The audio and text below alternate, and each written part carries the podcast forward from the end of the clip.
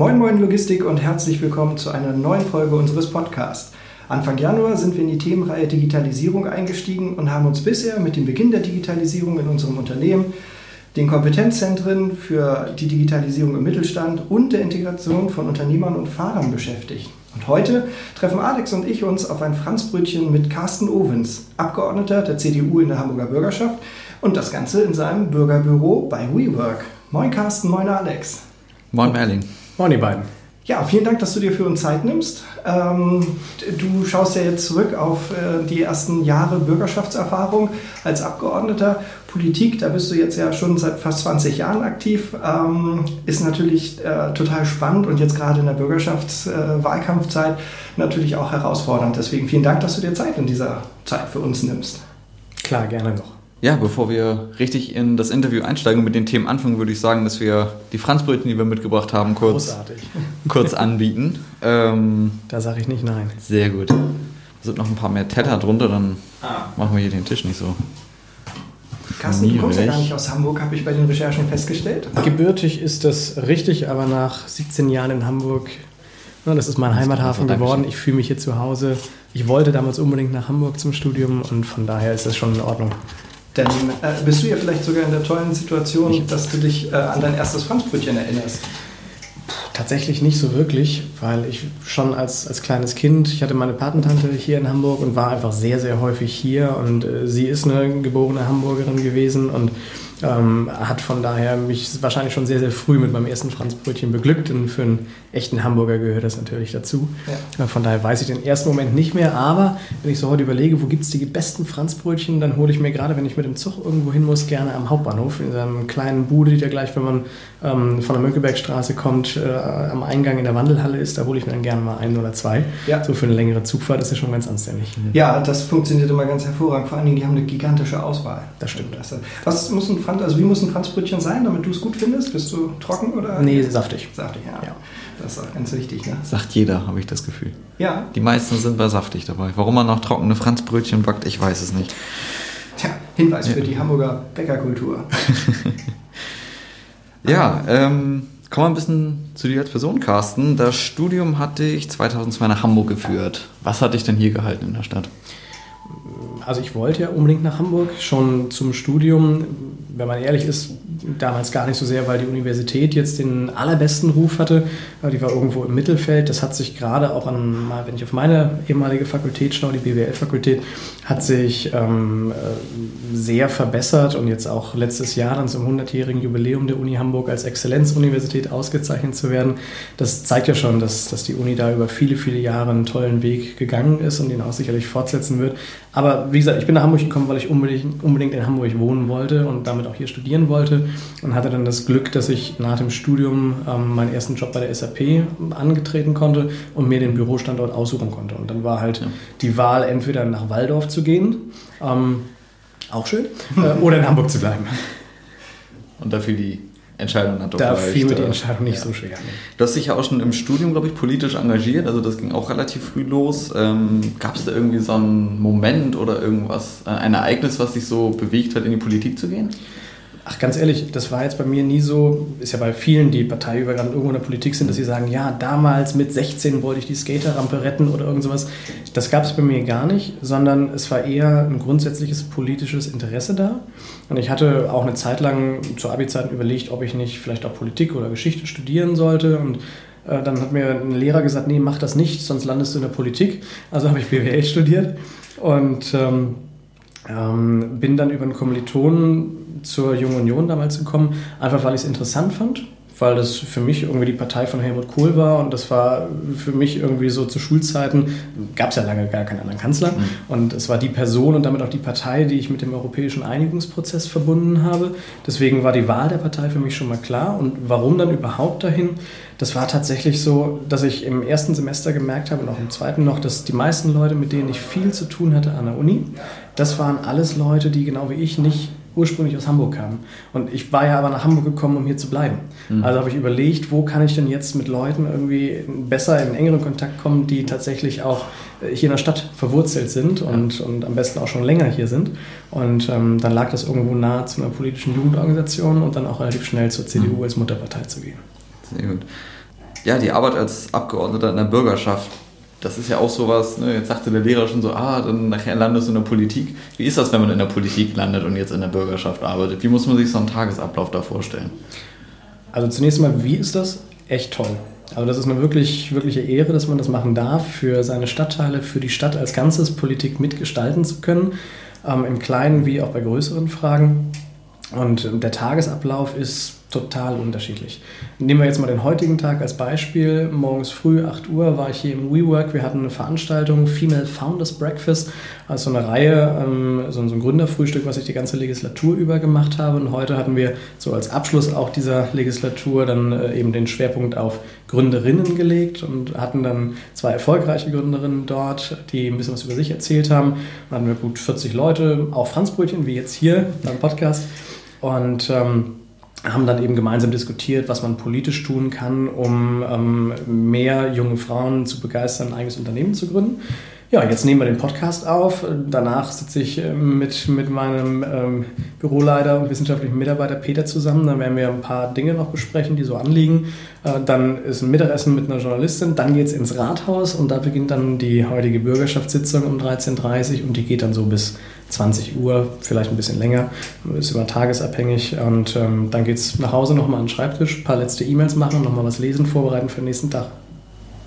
Ja, ein voller Tag auf jeden Fall. Das, was man so mitgezählt hat, äh, landet man da bei elf, zwölf, Stunden ja. und länger. Das ist. Ja. Äh, Nun ist heute vielleicht auch ein bisschen besonders dadurch, dass die Bürgerschaft tagt, was ja nur zweimal ja. im Monat der Fall ist. Mhm. Ähm, deswegen sagte ich auch, dass jeder Tag eben anders ist. Also wir haben als Teilzeitparlament, das ist ja die Bürgerschaft offiziell mhm. noch, ähm, haben wir unsere Plenarsitzung eben zweimal im Monat, immer mittwochs mittags ab 13.30 Uhr im Rathaus.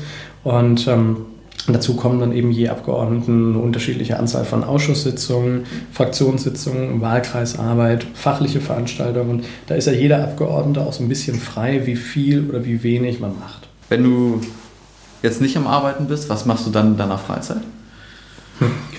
Gute Frage. ähm, tatsächlich bleibt mit diesem politischen Mandat, was also es ist illusorisch, das als Teilzeitparlament zu betrachten. Es ist faktisch wenn man es anständig macht, ist es ein Vollzeitparlament. Ne? Hat, also ich habe einen Wahlkreis mit drei Stadtteilen, das sind knapp 100.000 Menschen, Lockstedt, Niendorf, Schnelsen. Ich versuche da relativ viel präsent zu sein mit Veranstaltungen, die ich selber organisiere, Veranstaltungen, auf die ich gehe, Bürgerinnen und Bürger, mit denen man im Gespräch ist, die sich an, an das Abgeordnetenbüro wenden. Dann meine fachlichen Themen, einmal Digitalisierung, einmal Wissenschaft, da ist man ständig unterwegs an den Hochschulen, spricht mit Professoren, spricht mit, mit Verwaltung. Also es gibt eigentlich immer was zu tun. Und es ist ja aber trotzdem nur ein Teilzeitparlament. Das heißt, die meisten Abgeordneten haben wenigstens noch einen Teilzeit, häufig auch einen Vollzeitjob. Äh, ich bin in, in dem Fall im, im Bereich internationale Beziehungen tätig und ähm, das, das ist tatsächlich beides zusammen schon echt viel, wenn man das mal so im, im Tagesablauf äh, sieht. Von daher bleibt nicht mehr so viel Freizeit. Wenn da noch mal was da ist, ich gehe gern laufen. Das ist ganz praktisch, das kann man überall machen. Man braucht fast nichts außer Schuhe und, und irgendwie ein Outfit. Ähm, und ja, ansonsten das, was jeder gerne macht. Irgendwie sich mit Freunden treffen, äh, einfach mal privat auch abends auf dem Sofa sitzen, ein bisschen Netflix gucken. Also irgendwie kriegt man das dann doch noch hin. Ja, ähm, bei der Arbeitseinlastung, ähm, wir haben jetzt auch ähm, viel darüber gesprochen, wie herausfordernd das ja auch ist, in den unterschiedlichen Teamwelten unterwegs zu sein ähm, und das eigentlich in Teilzeit zu machen. Ne? Wir haben festgestellt, du trittst am 23. Februar nicht mehr zur Wahl an. Ne? Hat das auch seine Gründe darin? Ach, das hat immer viele Gründe. Ähm, Politik und gerade auch eben parlamentarische Arbeit ist immer auf Zeit. So, ich wurde jetzt für eine Legislatur gewählt und die mache ich auch anständig bis zum letzten Tag zu Ende. Ähm, und dann haben am Ende aber viele Wege dazu geführt, äh, dass, dass ich jetzt für die nächste Legislatur zumindest nicht mehr für die Bürgerschaft kandidiere. Wie das dann in Zukunft weitergeht, das muss man sehen. Ne? Also in Hamburg sagt man ja bekanntlich Tschüss und das heißt auf Wiedersehen. Ja, sehr gut. Ich meine, wer schon knapp 20 Jahre im politischen Betrieb organisiert ist, der dreht dem ja nicht einfach den Rücken zu, sondern das da schaut ja auch immer, sich noch einzubringen. Und das ist, glaube ich, auch ganz wichtig, dass wir da auch Leute haben, die ähm, äh, ja nicht an ihrem Sessel kleben und irgendwie auf Gedeih und Verderb ist in alle Ewigkeit äh, denselben Posten irgendwie belegen wollen, sondern sich da halt auch vielleicht mal freischaufeln, auch vielleicht mal nochmal neuen Input bekommen. Das ist ja nun auch gerade in einer digitalen Welt gar nicht so verkehrt. Ähm, man muss es ja nicht Sabbatical nennen, aber einfach sich auch nochmal zu orientieren und zu sehen, Mensch, wie ticken die Uhren woanders auch. Ne? Finde ich cool, äh, richtig gut. Hat denn ansonsten die Digitalisierung schon Einzug in die politische Arbeit gefunden? Weil in der Außenwahrnehmung ist Politik ja eher so ein bisschen, naja, verschnarcht und, äh, sagen wir, rückständig, was so Technologie angeht. Ne? Wie die Logistik. Oh, wie die Logistik, genau. also Grundsätzlich ja. Ich kann jetzt vor allem ja für mich sprechen. Ich mache ähm, die politische Arbeit größtenteils tatsächlich digital. Ob das die ganze Koordination mit meinem Team ist. Ähm, ähm, wir, wir, koordinieren unsere Projektarbeit größtenteils über verschiedene digitale Tools, die dafür eben zur Verfügung stehen. Anders wäre das auch kaum darstellbar, gerade weil es ein Teilzeitparlament ist und ich jetzt nicht jeden Tag in meinem Bürgerbüro bin. ohne, ohne digitale Tools ginge das überhaupt nicht. Ob das jetzt E-Mail ganz klassisch ist oder Dropbox oder Slack oder andere Sachen. Ähm, das hilft sicherlich, aber wo die Digitalisierung am stärksten spürbar ist in der Politik, ist sicherlich die ganze Kommunikation. Also früher war es ja so, man, man hatte dann da seine Ausschusssitzung und seine Bürgerschaftssitzung und hat dann einmal im Monat irgendwie zum Stammtisch äh, im, im, Stadtteil eingeladen und dann kamen die Leute und dann hat man mehr oder weniger neu berichtet, was denn passiert ist. Und das funktioniert halt heute durch Social Media ganz anders. Also man ist als Abgeordneter wenn man Social Media nutzt, und die meisten tun das mittlerweile, zumindest eine Plattform, ähm, wo sie ein Profil haben, dann, dann ist man sozusagen permanent auch gefragt und permanent im Dialog. Und ich habe das die letzten Jahre als Bürgerschaftsabgeordneter, aber auch schon vorher recht intensiv eben auch äh, getan. Ähm, Facebook, Twitter, Instagram, einen eigenen monatlichen E-Mail-Newsletter, eine eigene Webseite. Ähm, da hilft das Team sicherlich viel, aber gerade die Social-Media-Kanäle mache ich dann eben doch selbst, weil das für mich auch dazugehört, ist eine Frage von, von Authentizität. Ähm, und ähm, ja, da ist man jeden Tag ein paar Stunden unterwegs und diskutiert mit Bürgern, diskutiert mit politischen Kollegen, mit politischen Wettbewerbern und versucht sich eben auch über diese Netzwerke natürlich auch mit seinen Positionen, mit den Themen der Partei, für die man aktiv ist, äh, eben dann auch bekannter zu machen und Mehrheiten auch zu finden. Mhm. Gerade beim Thema Digitalisierung lastet jetzt ja Umsetzungsdruck auf der Politik. Die äh, Mittelstandsvereinigungen Land auf Land ab sagen, da muss mehr passieren, da hätte auch bisher mehr passieren müssen. Ähm, was ist da euer Ansatz bei der CDU in Hamburg zum Thema Digitalisierung? Was würdet ihr gerne besser machen wollen? Ein Thema, was mich jetzt die letzten Jahre sehr bewegt hat, ist die Frage, wie wir junge Gründerinnen und Gründer stärker fördern können. Und ähm, Dazu zählt es für mich, und das ist ja die Digitalwirtschaft im engeren Sinne, also ich rede jetzt speziell von Startups, nicht von klassischen Unternehmensgründungen. Ähm, und wenn wir über die Digitalwirtschaft reden, dann braucht es halt auch häufig andere Instrumente, weil digitale Unternehmen eben sehr schnell im internationalen Wettbewerb stehen und nicht im lokalen Wettbewerb irgendwie im Stadtteil. Ähm, und ähm, da muss Politik auch entsprechende Rahmenbedingungen schaffen. Und das heißt beispielsweise ein Gründerstipendium, einen großen Venture Capital Fonds. Das sind so Themen, die wir in den letzten Jahren immer wieder angebracht haben. Aber auch die Frage der internationalen Vernetzung. Also Geld ist ja das eine, aber internationales Know-how nach Hamburg zu holen, ob aus dem Silicon Valley in Kalifornien oder aus dem Silicon Valley in Israel, da wo die Startups eben gebündelt auf engstem Raum sitzen. Äh, das sind so die Themen, die, die mich persönlich, aber auch uns als CDU eben immer wieder bewegt haben, wo wir immer wieder Anträge ins Parlament eingebracht haben gesagt haben, da müssen wir mehr tun.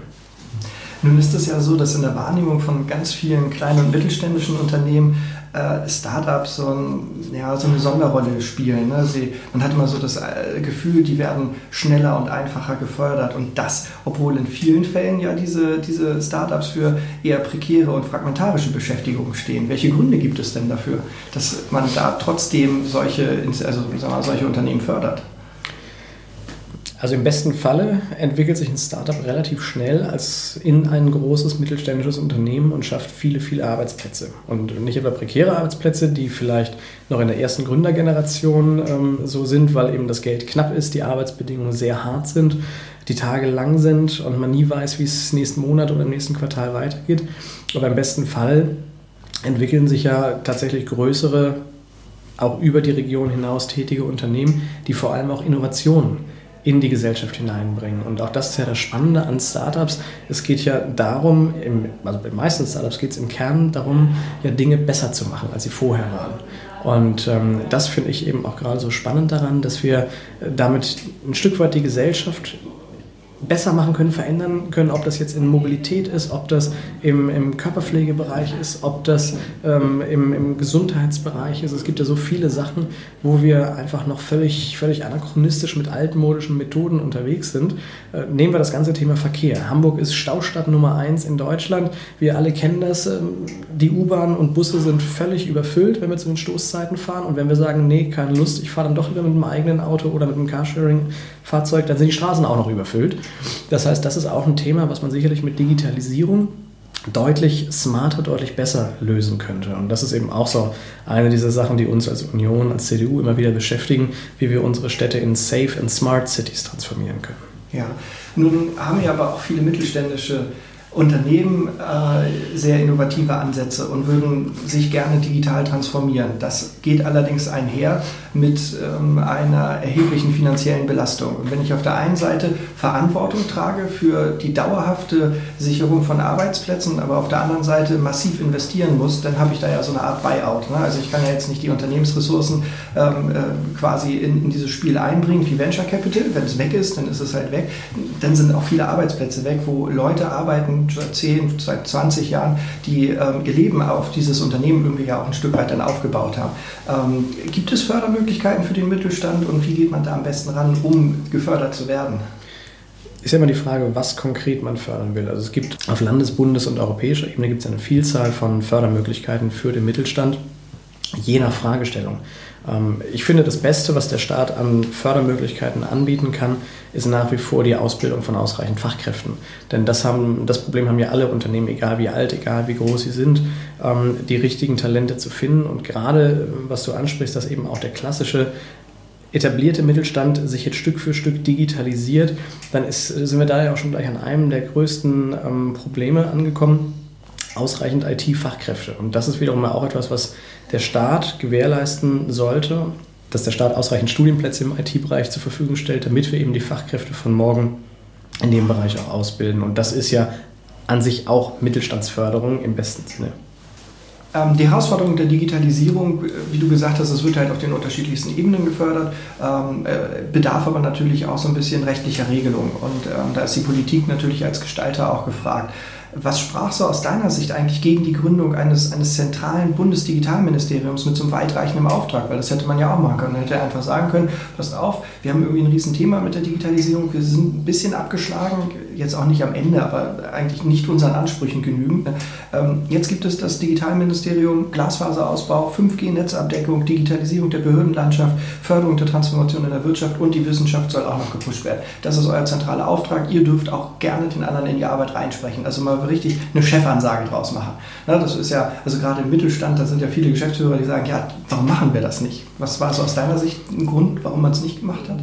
Du, aus meiner Sicht braucht es ein Ministerium für Digitalisierung und Innovation. Punkt. Warum haben wir es nicht? Ähm, am Ende besteht in der Regel eine Regierung aus verschiedenen Koalitionspartnern äh, und irgendwo muss man einen Kompromiss finden. Und ähm, die jetzige große Koalition hat sich eben darauf verständigt, kein Digitalministerium zu schaffen, Annegret Kramp-Karrenbauer hat als neue Parteivorsitzende jetzt mehrfach auch auf dem Parteitag in Leipzig vor einigen Wochen betont, äh, dass man darüber doch wieder nachdenken müsste, dass sie zu der Erkenntnis gelangt ist, ähm, dass es sinnvoll wäre, ein eigenes Ministerium für Digitalisierung und im besten Fall eben auch Innovation zu haben, was verschiedenste Kompetenzen bündelt. Und das müssen jetzt die Koalitionspartner miteinander diskutieren, ob wir das in dieser Konstellation noch hinbekommen oder nach der nächsten Bundestagswahl. Aber einige Bundesländer, so wie Hessen, so wie Bayern, also auch unionsgeführte Länder, haben ja schon eigene Ministerien dafür geschaffen. Die Bundesregierung hat sich mit Helge Braun im Kanzleramt und mit Doro Beer als dafür extra ausgewiesene Staatsministerin ja auch zwei Experten ähm, an beste Stelle ins Kanzleramt gesetzt. Aber ich glaube, dass man auf Bundesebene eben durchaus jetzt den letzten Schritt auch noch gehen sollte und die Kompetenzen in eine Behörde bündeln sollte, in einem Ministerium. Ja, was braucht es aus deiner Sicht denn sonst noch, um, sag ich mal, die äh, Themen der Digitalisierung so auf Landes- und Bundesebene da zu beschleunigen? Also für die Transformation. Das hatten wir Digitalministerium ist ein Ding. Was gibt es sonst noch, was getan werden muss? Ach, wo soll ich anfangen? das ist so vieles. Also wir haben natürlich das Thema Fachkräfte, habe ich gerade schon angesprochen. Und das Dilemma, dass wir nicht genug Ingenieurinnen und Ingenieure, nicht genug Informatikerinnen und Informatiker haben. Das Problem hat ja nicht nur die Wirtschaft, das hat ja auch der Staat. Und in dem Moment, wo die Fachkräfte beim Staat fehlen, ist so ein Transformationsprozess natürlich auch entsprechend langsam. Und ähm, das ist sicherlich die, die größte Herausforderung, die wir aus meiner Sicht haben, kombiniert mit dem Mindset. Der Staat per se agiert in der Regel vorsichtig, das ist auch gut so. Ähm, es geht um öffentliche Gelder. Ne? Aber im Bereich Digitalisierung, das, das ganze, die, die ganze Branche lebt ja davon, dass auch Neues ausprobiert wird, dass auch mal Dinge scheitern können. Ähm, und genau da haben wir eben das Dilemma, dass der Staat eigentlich darauf gedrillt ist, nicht zu scheitern. Das ist auch gut so. Wir wollen ja auch nicht, dass die Bundesregierung als, als äh, Gesamtstaat scheitert. Ähm, und ähm, von daher ähm, ist das sicherlich das Dilemma, was, was wir haben. Der Staat agiert vorsichtig, müsste aber schneller agieren, aber das Mindset ist nicht darauf ausgerichtet und es fehlen die Fachkräfte und die, die richtigen Leute an manchen Stellen eben auch noch, um äh, da für eine schnellere Bewegung zu sorgen. Auf welche Technologien müssen wir uns denn da äh, konkret einstellen in den nächsten Jahren? Was ist aus deiner Sicht das, was vielleicht auch in Hamburg am ehesten kommen wird. Ich habe ja gerade schon das Stauthema angesprochen, mhm. also das Mobilitätsthema. Wie löst man sowas? Ähm, sicherlich nicht ausschließlich durch noch einen weiteren Carsharing-Anbieter oder eine etwas höhere Bus- oder Bahntaktung. Aber ähm, wenn wir über Technologie reden, dann sprechen auch gerade wir als CDU-Fraktion hier im Rathaus die letzten Jahre immer wieder über ähm, Technologien wie künstliche Intelligenz oder auch Blockchain, um eben mit innovativen Ansätzen die großen Herausforderungen gerade auch hier unserer städtischen Gesellschaft, aber auch darüber hinaus zu lösen. Das heißt, das sind Themen, wo wir verstärkt darauf setzen müssen, wo wir Pilotprojekte initiieren müssen, wo wir die richtigen Fachkräfte für ausbilden oder anwerben müssen und äh, wo wir sicherlich unsere, unsere Gesellschaft dann auch am schnellsten mit weiterentwickeln können. Das hat das eben KI-Themen angesprochen. Ähm, für uns so ein Thema, wir sitzen im südlichen Hafenrandgebiet, äh, nördliches Wilhelmsburg, äh, in einem Gewerbegebiet und haben eine Richtfunkantenne auf dem Dach.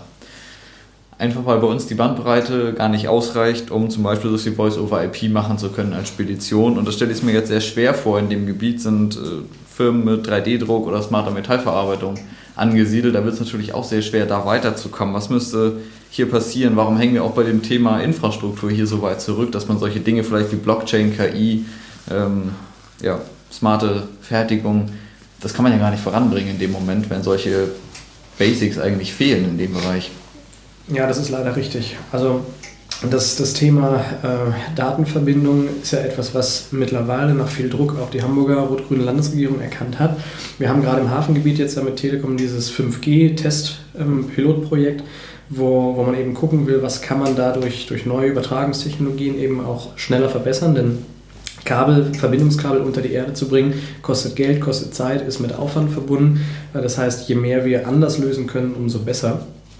Aber da sind wir dann wieder beim äh, Kerndilemma. Es fehlen eben auch dann die richtigen Fachkräfte in den Behörden, um diese Themen voranzutreiben. Und es fehlt oder fehlte zumindest bislang auch bei dem aktuellen rot-grünen Senat so ein bisschen das Mindset auf die innovativen digitalen Themen. Ähm, großartig ist es natürlich für uns. Wir äh, als Unternehmen wollen natürlich äh, uns vernetzen. Digitalisierung funktioniert nur immer im Zusammenspiel auch mit anderen. Ne? Wenn ich mich mit jemandem vernetzen will, setzt das natürlich voraus, dass beide Partner auch in der Lage dazu sind, ähm, sich ineinander, also miteinander zu integrieren. Ähm, was würdest du Unternehmen raten, die vor der Herausforderung der Digitalisierung stehen?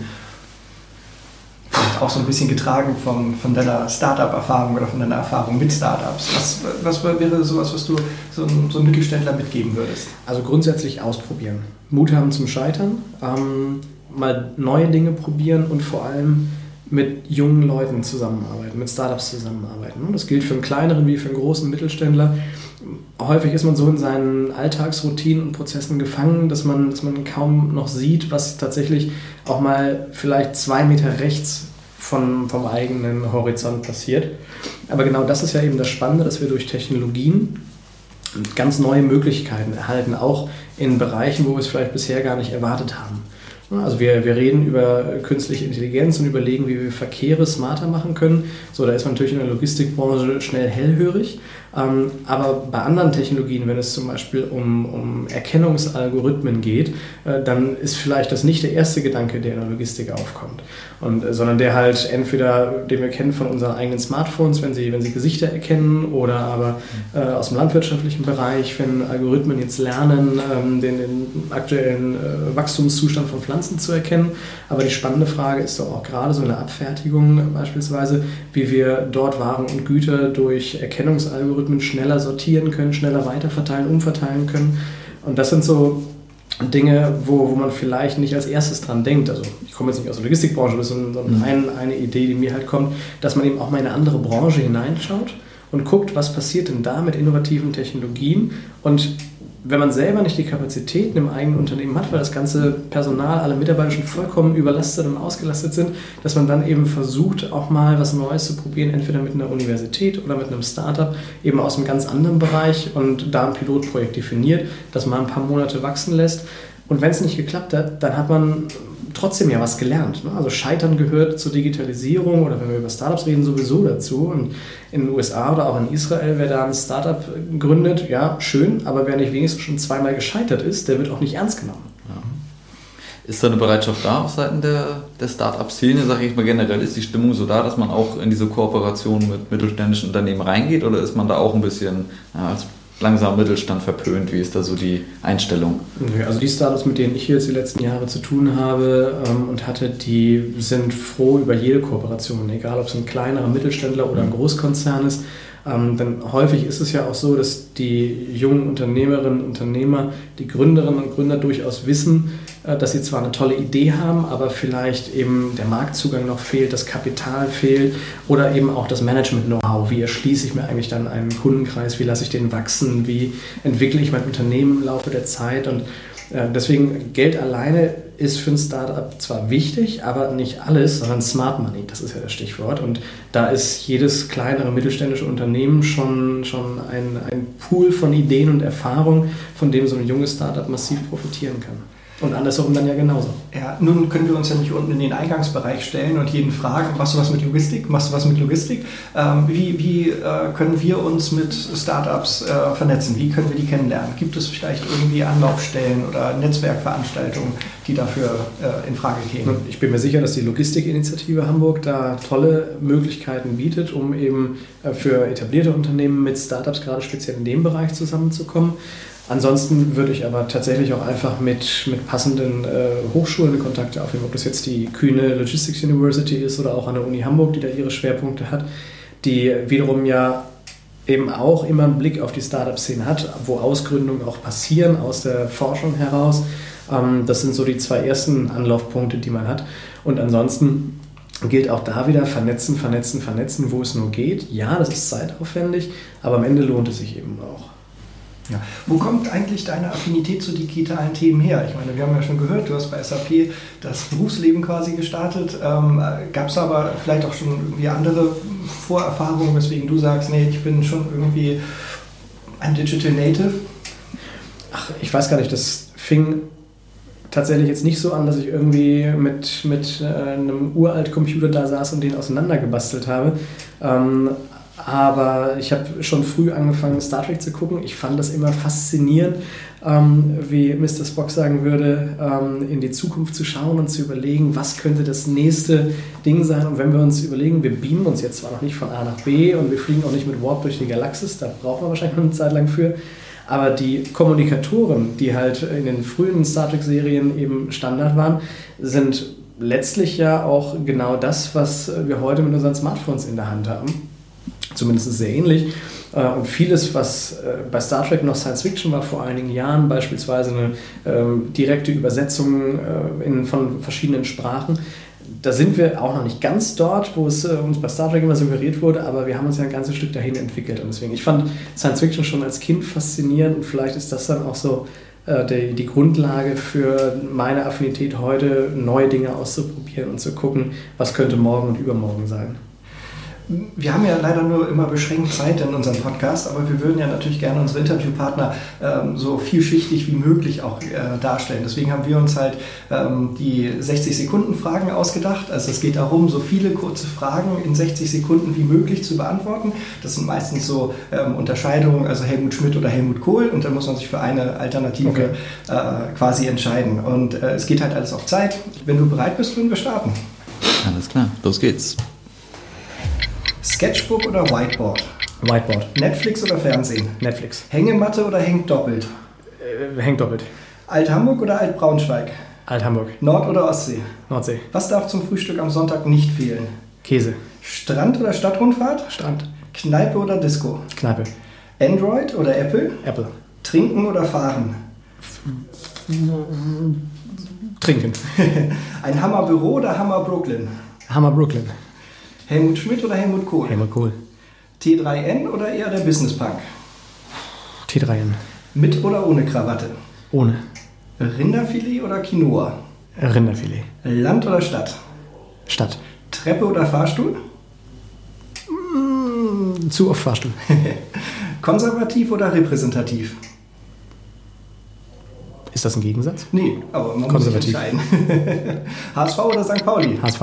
Äh, after Work oder After Hour? After Work. Brot oder Brötchen? Brötchen. Wunderbar. Ich komme auf 24. Das ist ein sehr stabiles Ergebnis. Vielen Dank dafür. Ja, wir haben eine ganze Menge von Carsten Ohrens erfahren über sein Leben, sein Wirken, viel über digitale Wirtschaft in Hamburg gesprochen, äh, Startups generell und Mittelstand. Das war ein sehr angenehmes Gespräch und wir danken dir, Carsten, für das schöne Gespräch. Ähm, möchtest du noch irgendwelche Grüße loswerden? Noch eine letzte Botschaft, abschließende Worte? Ach, ich danke euch. Ähm, hat Spaß gemacht ne? und äh, gerne wieder. Und ja, was soll ich anderes sagen? Am 23. Februar wählt Hamburg einen neuen Landtag. Die Bürgerschaft ähm, wird gewählt. Ich freue mich, wenn so viele Leute wie möglich mitmachen und ähm, natürlich freue ich mich auch über jede Stimme für die CDU, muss ich jetzt ja sagen, ist ja meine Partei, stehe ich auch hinter. Ähm, aber das Wichtigste ist mitmachen und jeder soll am Ende die Partei wählen, wo er sich mit am wohlsten fühlt und hoffentlich dabei aber auch an morgen denken und am Ende des Tages eine Partei wählen, die tatsächlich Hamburg voranbringen will und nicht zurückschaut. Auf jeden Fall. Geht ja. zur Wahl. Geht zur Wahl. wir schauen auch noch kurz in die Zukunft und zwar sprechen wir in der nächsten Folge mit Forschern von der TU Harburg über das Thema Arbeit 4.0. Was bedeutet das eigentlich? Und wie wird sich die Organisation der Unternehmen denn in den nächsten Jahren verändern, auch als Reaktion auf die Digitalisierung? Die Antworten auf die Fragen bekommen wir dann nächste Woche. Bis dahin verabschieden wir uns, bleibt entspannt, kommt gut durch die Woche. Tschüss. Und tschüss. Und tschüss.